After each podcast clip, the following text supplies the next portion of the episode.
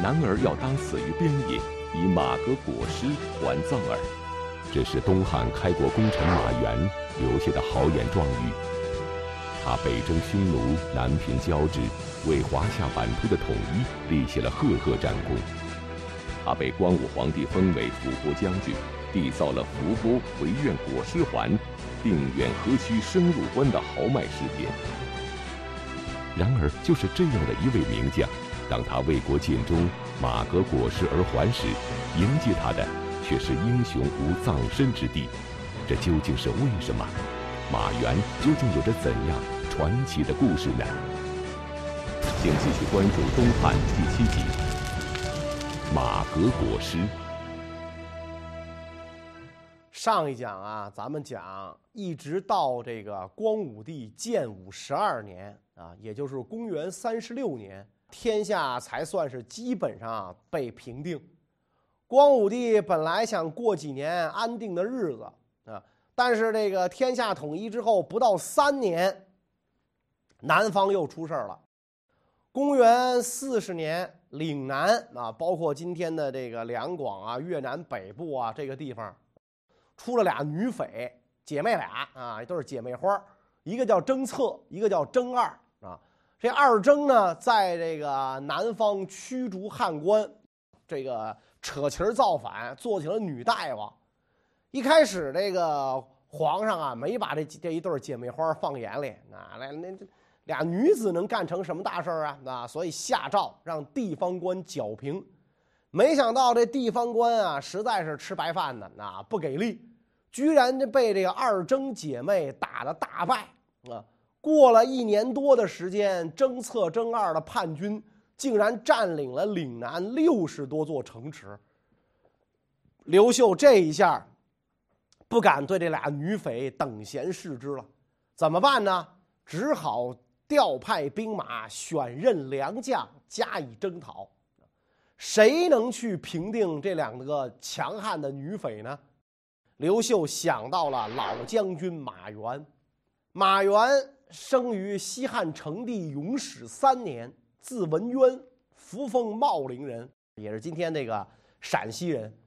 提起这个马援呐，是名门之后，赫赫有名。他的祖先是战国时期的赵国名将赵奢。赵奢因为立战功，被赵国国君呢封为马服君。那么这个马援既然是赵奢的后代，应该姓赵啊，他为什么姓马呀？啊，这个两种说法啊，一种说法呢，是因为这个赵奢的儿子赵括啊，纸上谈兵，致使这个赵国呢长平之战惨败，四十万降卒被坑杀，那所以赵国人就非常恨这个赵括，啊，非常恨这个赵括，啊，所以赵括的子孙为了避祸，啊，别回头。街坊邻居一问说：“这就是赵括他们家，那咱上去把他们家抄了吧，打他去吧，是吧？我我丈夫他儿子是吧？他舅子什么什么，他公公都都是因为这个纸上谈兵的小子给弄死的。完了啊，所以这个以已有这样的祖先而耻辱，就为了避祸。避祸之后呢，赵家的子孙就以赵奢的封号，这个马服君的第一个字儿为姓，就改了姓马。还有一种说法呢，说是秦国灭了赵之后。”这个赵奢的子孙为了避祸而以马为姓啊。总之，甭管是为了什么避祸，避谁的祸，这个避祸是肯定的啊。甭管是避赵国百姓啊，还是避这个秦国啊，因此他们就改了姓马了。所以，这个中国的马姓原出于赵姓。中国人的这个姓氏啊，都是有这个规矩可循的啊，不像日本人，他要姓有马，那他们家就真是有一匹马；他们家要姓朱丝。那他们家就原来就是养猪的，那姓全养，那就是养狗的；啊，姓猫田，那可能就是养猫的，是吧？姓山下，那就住在山底下，是吧？姓那姓山本，那可能就住在山上边。反正这他就都是都是这样这样的这姓氏。你一看日本人姓什么，你就一一听他姓什么，就知道他们他们家原来是干什么的，或者住在哪儿。啊，中国不是啊，中国人姓马，跟那个动物没有没有任何关系，而是出自这个战国名将啊赵奢之后。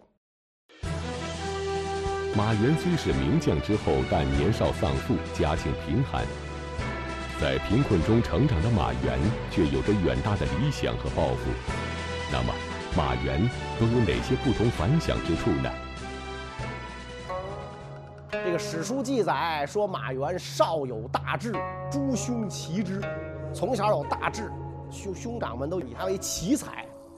曾经呢跟人家读书啊，但是呢心思不在章句上，所以他就学不下去了啊。向这个长兄啊，呃告辞啊，说我要到这个边郡种田放牧。因为这个父亲死了，长兄如父嘛，啊，所以他向长兄告辞。他的大哥呢，同意他的这个意向，啊，这个大哥很开明，并且呢，嘱咐他说：“汝大才，当晚成，良弓不示人以朴，且从所好。你呀，大器晚成，所以我由着你，你说怎么着就就就怎么着吧。那你既然愿意去边郡种田放牧。”那你就去吧，啊！马原很感激自己的大哥呀，啊，就准备起身去实现自己的理想抱负，结果没等他走，大哥也死了，那可能岁数相差比较比较大。那么大哥一死，马原留在家中为哥哥守孝一年，啊，在这一年当中就没离开过大哥的墓地，而且对守寡的嫂子啊特别敬重。如果不穿戴整齐啊，不整肃衣冠，从来不踏进家门后来这个马援呢，当了郡中的都邮啊，这个这个地方一级长官。有一次呢，奉命押送这个囚犯啊到官府啊，结果这个这个囚犯是一个重罪犯，但是马援觉得他挺可怜。上有八十老母，下有吃奶的娃娃，觉得他挺可怜，就把他给放了啊。这样一来的话，你这个你你也就等等于也也获罪是吧？所以马援就逃到了北地郡。后来天下大赦，马援就在这个北地郡当地啊畜牧养牛羊。时间一长，不断有人从四面八方来归附他，所以手下呢就有了几百户人家啊，供这个马援啊指挥一使。他带着这些人就游牧在今天的甘肃、宁夏、陕西啊、陕甘宁一带，后来西夏党项兴起的地方，所以可见那个时候的中原民族啊，也这个边地的人呢，也能过这种游牧生活。所以马援虽然是这种转徙不定、逐水草而居这种游牧生活，但胸中大志不减，他经常跟依附于他的这帮人讲。说大丈夫立志，穷当益坚，老当益壮，现在都成为成语。所以这个马原种田放牧啊，而且他非常会这个，在生产上是一把好手，劳动模范，因地制宜，收获很很丰富。当时呢，有马牛羊数千头，谷物数万斛。面对这个种田放牧的所得，马原啊是慨然长叹。说：“凡直获财产，贵其能施赈也；否则守钱卢耳。我做买卖挣来的钱，我应该把它回报给社会，赈济穷人；否则我就是一守财奴。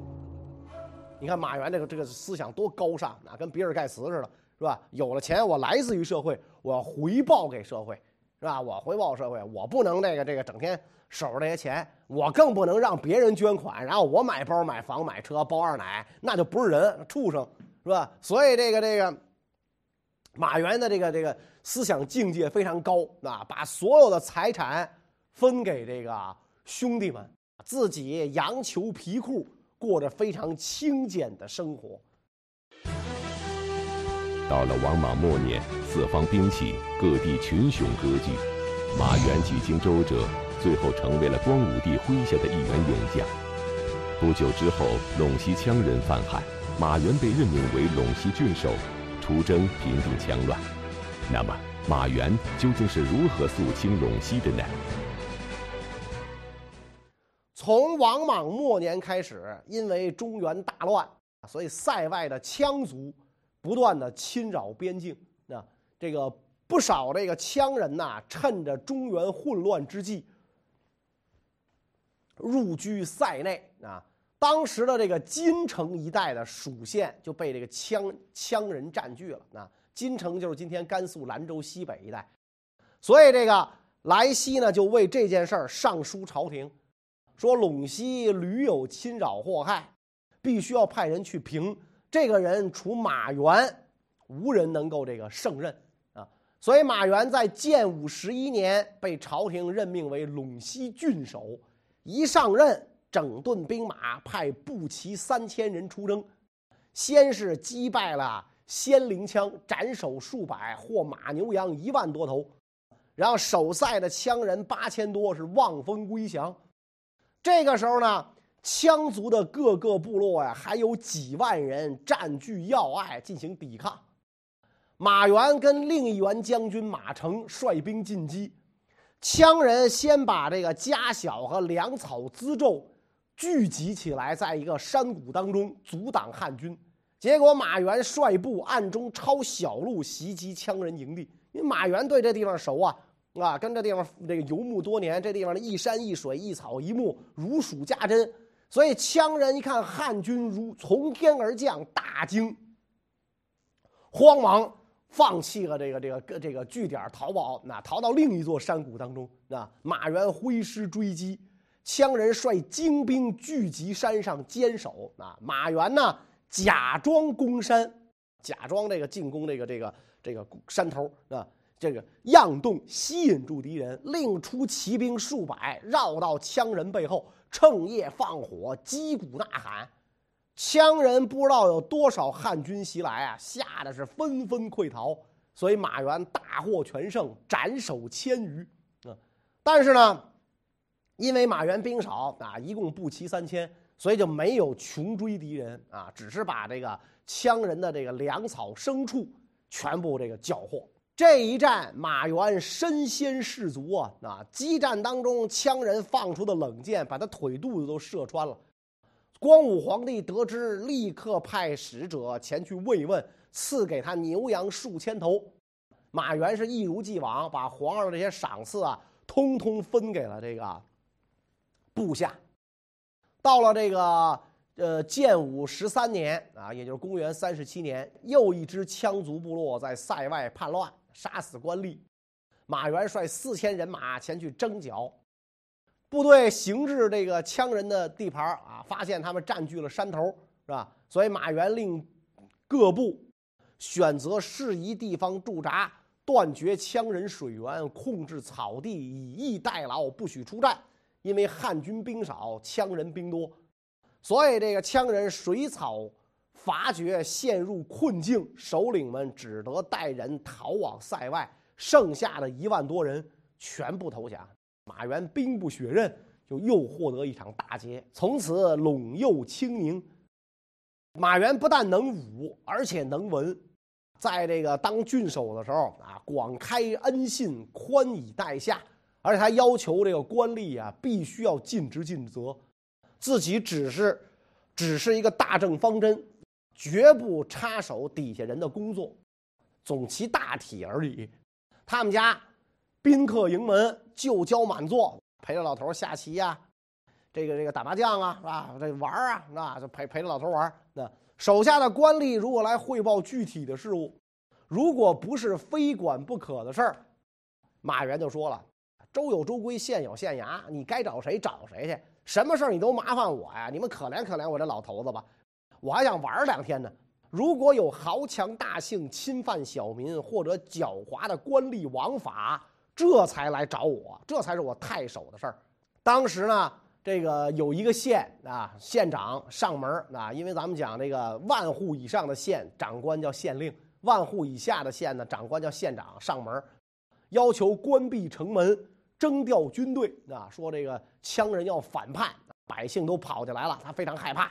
当时马援正在跟宾客喝酒，听完了这件事之后大笑，说：“你放心，羌人不会敢来侵犯我，是吧？你呀，回去守在官舍。你要害怕的太厉害的话，你就躲床底下去。”后来果然情况就安定了。一调查说是，这个两拨人打起来要报私仇，所以这个这个这个这事儿很快平定。这样一搞，全郡的人都太佩服马援。马援在陇陇西太守任上啊，一共是干了六年。由于他安危并施，非常会治理这个地方，使得陇西兵戈渐息，老百姓也过上了和平安定的生活。马援不但善于治理地方，而且还关心国事，遇到该说的话，从不掩饰回避。他经常出谋划策，向光武帝提出一些治国的建议。凡是马援提的建议，光武帝都予以采纳。光武帝常常对人说：“伏波论兵，与我议和。”那么，马援究竟向光武帝提了哪些安国利民的建议呢？马援不但是治理地方，而且呢，这个忧心国事，看到币制混乱，就上书朝廷，要求铸五铢钱。光武皇帝见他言言之有理，就采纳了他的这个意见，并且呢，把他调入京城，担任虎贲中郎将。马援回到京城之后，屡次被皇上接见。马援人长得漂亮。虽然这个时候老了，老帅哥，须发明丽，眉目如画，而且呢会讲故事啊，人口才极好啊，善于应对，尤其是会讲历史啊。在他口中，三辅长者，屡礼少年，均有可均有可观可听之处，是吧？在当时，马援是最牛的历史老师。皇太子、诸王听马援讲故事，从来不感到厌倦。有一次，这个马援啊，在浔阳，那今天的湖北，平定山林叛乱，平完了，上表给皇帝，说破贼须灭朝，除掉山林竹木，敌人就没有藏身之地了。就好比这小孩儿，那脑袋上长虱子，怎么办？剃个光头，虱子就无所依附啊。光武皇帝看完之后，哎呀，说这事儿太好了啊，太好了，啊，这比喻绝，那干脆咱来个当场运用吧。宫中小黄门，凡是头上有虱子，一律剃成光头啊！不知道这帮小黄门骂不骂这个这个马援啊？因为古身体发肤受之父母嘛，古人头发很长，洗起来不方便啊，所以长虱子很正常。尤其这些小黄门，可能沐浴条件又不像皇上那么好，是吧？集集体澡堂那一三五二四六还有点限制，是吧？所以头发长虱子，皇上说得了，甭洗了，都剃光了得了，啊，剃完了跟囚犯似的。到了这个前面咱们讲的，征策征二一造反，那地方官呢评判无力，所以光武皇帝派这个虎贲中郎将马援为伏波将军，率大军出征，所以这就是马援被称为马伏波的来由。咱们这个这个看这个中国近代史啊，著名的这个蔡锷将军啊，讨袁护国，那可惜呢。这个英年早逝，那蔡锷将军病逝之后，孙中山先生亲题挽联，平生慷慨，班都护万里监关马伏波。这个班都护是我们后边要讲的班超啊，班超出使西域是吧？这个就班都护是吧？万里监官马伏波就讲的就是这个，这个这个马援啊。所以后来的人呢，就都以这两位，这个东汉这两员名将啊为这个榜样。开疆拓土啊！伏波为愿果实还，定远何须生入关？讲的就是这两员名将。伏波起义为降伏波涛，是古代对将军个人能力的一种封号。历朝历代中出现过多位被授予伏波将军的人物，马援是其中最著名的一位。马援被封为伏波将军后，就率领大军出征岭南。那么，马援究竟是如何平定岭南、降服二征的呢？马援带大军到了南方，第一仗就把这对姐妹花打得大败。征策征二呢，逃到了金溪穴，此地地势险要，易守难攻。马援派兵把这个金溪穴是团团围住，但是因为马援带的兵啊都是北方人啊，到了南方水土不服啊，得了病啊。啊，病死的人差不多有全军一半了，但是马援抱着彻底消灭二征的决心，绝不退兵。几个月之后，征策征二的部队弹尽粮绝，企图突围，被汉军一阵猛杀，全军覆没。朝廷闻此捷报，封马援为新息侯，十亿三千户。马援封侯之后，不是说自己。偷着乐，而是杀牛摆酒，犒赏将士，在席上鼓舞士卒，当一鼓作气，平定岭南。酒席之后，率大小楼船两千多艘，将士两万多人，进击二征余党，斩俘五千多人，平定了岭南啊！在当地这个行事的巡视的时候，每到一处，组织人力修治城国，开渠引水，灌溉田地，便利百姓。而且呢，参照汉法啊，对当地越人的法律进行整理、修正啊，这个越人律法当中啊。野蛮过时的东西，所以当地始终奉行马援带来了法律，奉行马将军故事。所以马援平定二征，功高至伟，确保那个地方保留留在中国版图之内啊。当然了啊，今天这个南边的越南把这个征策征二奉为民族英雄啊，而且还在这个。呃，这个这个首都河内啊，这是什么地方吧？反正建了二征庙啊，祭祀，奉为他们民族英雄，说他们在历史上抵抗那个这个中中国北方大国的侵略，这完全是胡扯啊！因为那个地方在那个时代它是中国领土啊，越南是直到五代十国的时候才独立建国啊。当然，越南独立之后，他是为了这给自己拔创啊，把这个二征奉为这个民族英雄，还修了庙啊。这就不用今天的眼光看历史，那就不对了啊！所以马援平定二征，班师回朝，朝中百官出城迎接，先把将军迎入驿馆休息，致以热烈祝贺。当时马援有一个老哥们儿啊，叫孟季，这个时候来了。孟季跟那个马援也道贺呀啊，然后马援就说了：“说从前伏波将军陆伯德开辟南方七郡，也只受封几百户。”我今天就是杀俩娘们儿，那这么一点一个小功劳，皇上赏我一个大成，我功薄而赏厚，怎么能保持富贵长久？我希望先生您呐，能告诉我怎么做。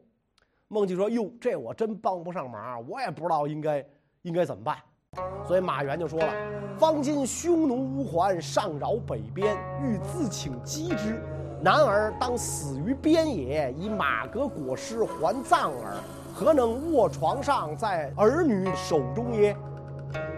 大丈夫要马革裹尸，战死沙场，怎么能死在床上，死在儿女身边呢？孟姬一听，击节赞叹，啊，真棒！古往今来啊，凡是忠烈之士都是这样，所以马援给留下又给留下一个成语，就是马革裹尸。马援回到京城一个多月，正值匈奴乌桓进犯扶风。马援见到三府地区受到侵略，皇家陵园不能保全，自请率兵北征，朝廷就同意了。马援九月平定二征，回的京师，十二月又带兵出屯襄国。那在今天的河北，真是为国忘身呢。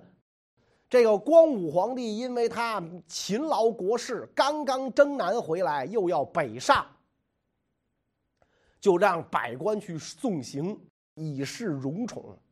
到了公元四十八年，马援六十二岁，这个时候湖南呢又出了一股土匪，光武皇帝命大将马成去征讨啊，但是呢过了几个月，这个坏消息一个接一个传来。马成要说也当年跟着马援一块打过羌人，也不白给，但是没能没能弄平，所以马援请求出征。光武皇帝不知道是心疼这个马援啊，就说你你岁数太大了，你你不能去了啊。马援不等皇上说完啊，立刻就说啊，说老将虽然已经六十二岁了，但是还能披甲上马，我可不像陛下您说的那么老啊。然后就走到殿外，取来甲胄穿戴起来。命卫士牵马过来，登上马，左顾右盼。皇上在殿中一看，哎呀，说这老头子真行，真精神。好吧，你出征吧。啊，马援临走的时候，朋友都去送行啊。秋风萧瑟，白须随风飘动。马援跟哥们儿讲，说我受国厚恩，年纪虽然很大，但是我经常担心自己死在不该死的地方，我应该死在战战场上。所以这次我受命出征，万一有个三长两短，我死也可以闭眼了。就怕有人在皇上面前说我坏话。如果要真有这样的事儿，我这一颗赤诚之心呐，会留下遗恨。马援为国屡立战功，深得皇上的信赖和群臣的钦佩。如今他奉命出征平乱，理应斗志昂扬，意气风发。可他为什么会如此担心？马援的话究竟指的是什么呢？马援这话有所指啊，有所指啊。有一次啊，他生病在床上躺着，驸马爷梁松来看他，走到床前，马援没有起身打理。马援病了嘛，岁数也高了。梁松走了之后，马援的儿子说：“说人家梁松是驸马爷，皇上的姑爷，在朝中有影响，王公大臣都怕他，你干嘛不起来打理呀？”马援说了：“我是他爹的哥们儿，他就算是驸马爷，难道不知道长幼尊卑吗？那所以马原的儿子是不吭声了，但是梁松就恨上马原了，所以这个马原就害怕我离开朝廷，有人说我坏话。马原这次带兵征湖南，由于瘟疫这个盛行，加上地利不便，进展不顺，所以光武皇帝就派这个梁松为中郎将。”带着他的谕旨来责备马援，催促马援快点进兵。等梁松到达前线，马援这个时候啊，已经因病去世了啊！真的是这个，就是就就是实现了他这个马革裹尸的这个希望啊，在前线就是殉国了。梁松趁机是公报私仇啊，说这个马援贻误军机，而且呢上告说马援到南方作战，这个缴获。归了自己啊！马援的一些部下，因为平时有马跟马援有些矛盾，因为马援治书太严，也上书污蔑这个马援啊，说马援回去带了好多这个这个珍宝啊，一车一车的，实际上那是粮食种子啊。马援准备带了些粮食种子回北方种，但是光武皇帝听了女婿的一面之词，就派人收了马援新息侯的印绶，同时呢下诏治罪。马援灵柩运回来，这个老婆都不敢发丧，买了几亩地草草安葬。昔日的朋友没有一个敢来他家吊丧的，是吧？马援的媳妇儿害怕光武帝治罪啊，就跟马援的侄儿马岩一块儿用草绳把自个儿绑上，上朝见光武帝。光武皇帝呢就把梁松这些人的信呢给马援的媳妇儿看了啊。马援的媳妇儿一看，我说呢，我们家老头子为什么？这么大的功劳，遭此不白之冤啊！啊，被人害了，就上书啊，上访六次，光武帝才从宽处理，让马援归葬祖坟。那直到汉章帝的时候，马援才完全平反，那就是光武帝的孙子了，是吧？光武帝完了，明帝，明帝完了，章帝才完全平反，是吧？所以就说这光武帝啊，他知道自己冤枉了马援。但是皇上要面子，就一直没给这个没认错给马援昭雪，所以从这一点上说，好像光武帝这个人啊有点刻薄寡恩啊。但是光武帝是不是对谁都这样啊？尤其对天下百姓怎么样呢？关于这个问题呢，我们下一讲再讲。谢谢大家。